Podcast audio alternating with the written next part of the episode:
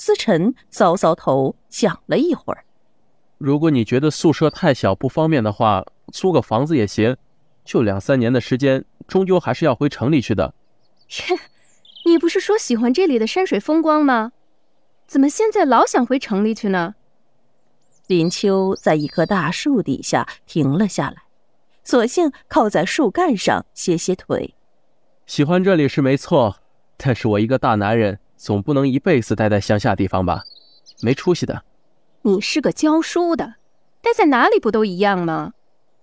这是一个竞争的社会，教书也不例外啊。都市里的学校资源多，发展性高，将来是大有可为的。我以为你乐在教书，不在乎升迁的呢。一阵冷风吹过，林秋打了一个寒颤。教育也是一种事业，光会教书就只能做个教书匠，一辈子就靠一份死薪水，太辛苦了。如果努力经营，说不定将来我就是一个校长或者教育局长，你就是局长夫人了。林秋虽然是个新潮时髦的女性，但并不热衷于名利。思辰的话引起了他的反感，却又无从反驳，只觉得心头凉冰冰的，一股寒意从脚底直往上冲。他拢紧羊毛外套的衣领，立直了身子，淡然的说道：“天冷了，我也回去了，你也回宿舍去吧。”你还没说好呢，好什么？结婚的事儿呀。我妈等着我回信呢，她好准备着。过两年再说吧，我妈还舍不得我嫁呢。林秋也搬出自己的妈当说辞，讲完就匆匆的走了，也不理会思辰从身后放射出异样的眼神。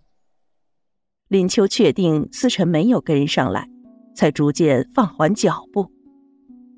不知怎么的，此时的他不想看到思辰那张憨厚的脸。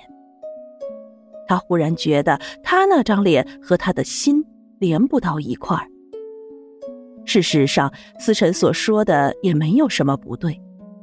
男人有企图心是很正常的，急着想结婚也是可以理解的。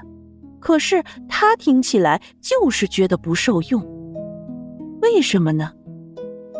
他也说不出个理由来，只觉得事情好像变了样。他的心飘飘浮浮的，总是不踏实。想着，走着，走着，想着，一个不留神，好像撞着了什么东西。林秋回过神来，方慕云直挺挺的立在眼前。你，你怎么在这里？那，你没看到那四个字吗？慕云指着门楣上“方家茶馆”四个大字，哎，我都糊涂了，走到街上还不晓得，以为还在学校里呢。呵呵，老远就看见你啊，低着头走过来，我就想试试看你会不会抬头。怎么，我走路的时候是抬头看天上的飞鸟，而你走路的时候却是低头找黄金不成？方慕云调侃自己第一次遇见林秋的模样。也幽了林秋一默，林秋尴尬的笑了，低头踹了踹地上的小石子，遮掩已经红了的脸。要不要进来坐一下，喝杯茶？嗯，怕打扰你做生意。啊，还没到吃饭时间，客人不多，就算人多也无所谓，我不忙的。那，那就打扰了。哪儿的话，能请你喝茶是我的荣幸。请进。暮云彬彬有礼的做了一个手势，请林秋先行进店里去。林秋选了一个靠边的位置，坐这儿好吗？请坐。高经理，麻烦给我沏一壶上等的普洱，豌豆黄、驴打滚也来一点儿，再来一碗紫米莲子粥。高经理笑着点头，随即进厨房去了。你怎么知道我喜欢喝普洱？普洱不是这里的名产吗？那些点心可不是这里的名产哟。哦，你不喜欢吃吗？你叫那么多，我哪吃得完呀？不多不多，若是暮雪呀，这些还不够他吃的呢。嗯，暮雪好吗？有吃中医开的药吗？嗯，吃了，气色好多了。我还没感谢你呢，多亏了你才找到这么个好医生啊。瞧你说的，好像我帮了什么大忙似的。那可不，如果不是你介绍的那位中医，暮雪哪能有那么好的气色，三天两头的自己跑出去玩呢？林秋从暮云的眼神里看到一种有爱的光芒，无私的闪烁着。比起思辰恃才的神色，显得高贵却又和蔼多了。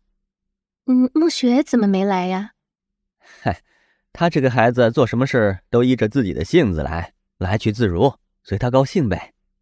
那是因为有你这么个好哥哥，处处替他设想，所以他才能无忧无虑啊。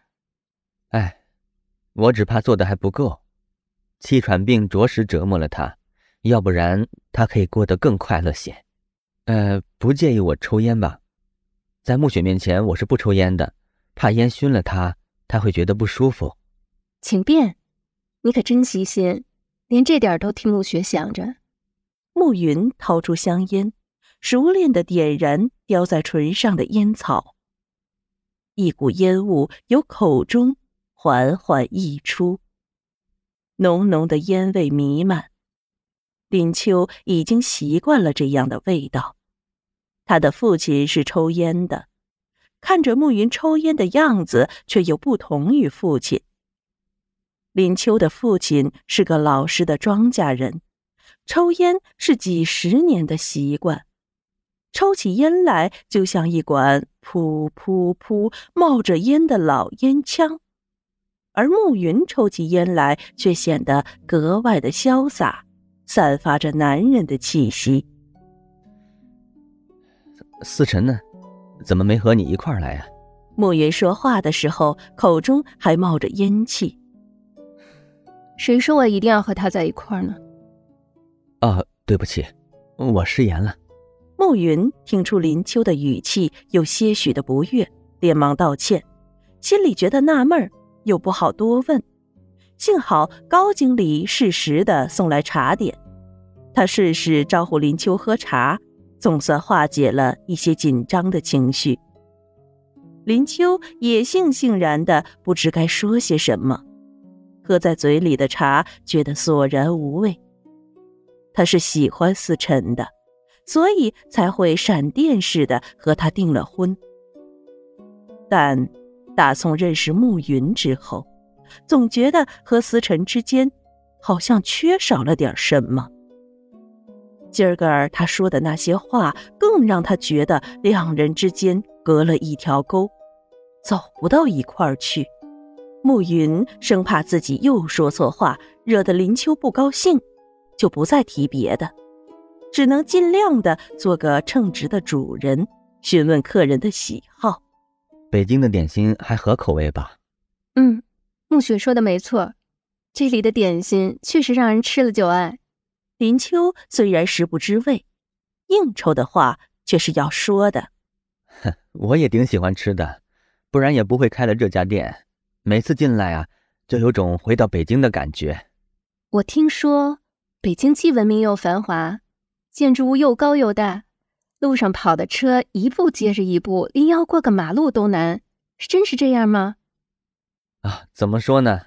我打个比方好了，北京像是波澜壮阔的大海，这里呢就像个宁静优雅的小湖。你这么一说，我反倒糊涂了。大海我没见过，只在书上读过，想象不出它的样子。那不然过一阵子我回北京的时候，你跟我一道去，就知道北京是个什么样子了。林秋瞅了暮云一眼。他的神情就像第一次在路上撞着时一样的率真。你，你这人怎么老是叫人跟你一道去这儿去那儿的？北京那么远，又不像白家大院走几步就到了。暮云看到林秋脸上讪笑的表情，又听他提到白家大院，不禁也想起两人初相遇时的情景。冒冒失失的说要带林秋去白家大院瞧瞧，现在又冒冒失失的叫他一道去北京。他是怎么了？是寂寞的心希望有个人作伴，亦或是寄望与情有独钟的人为伍。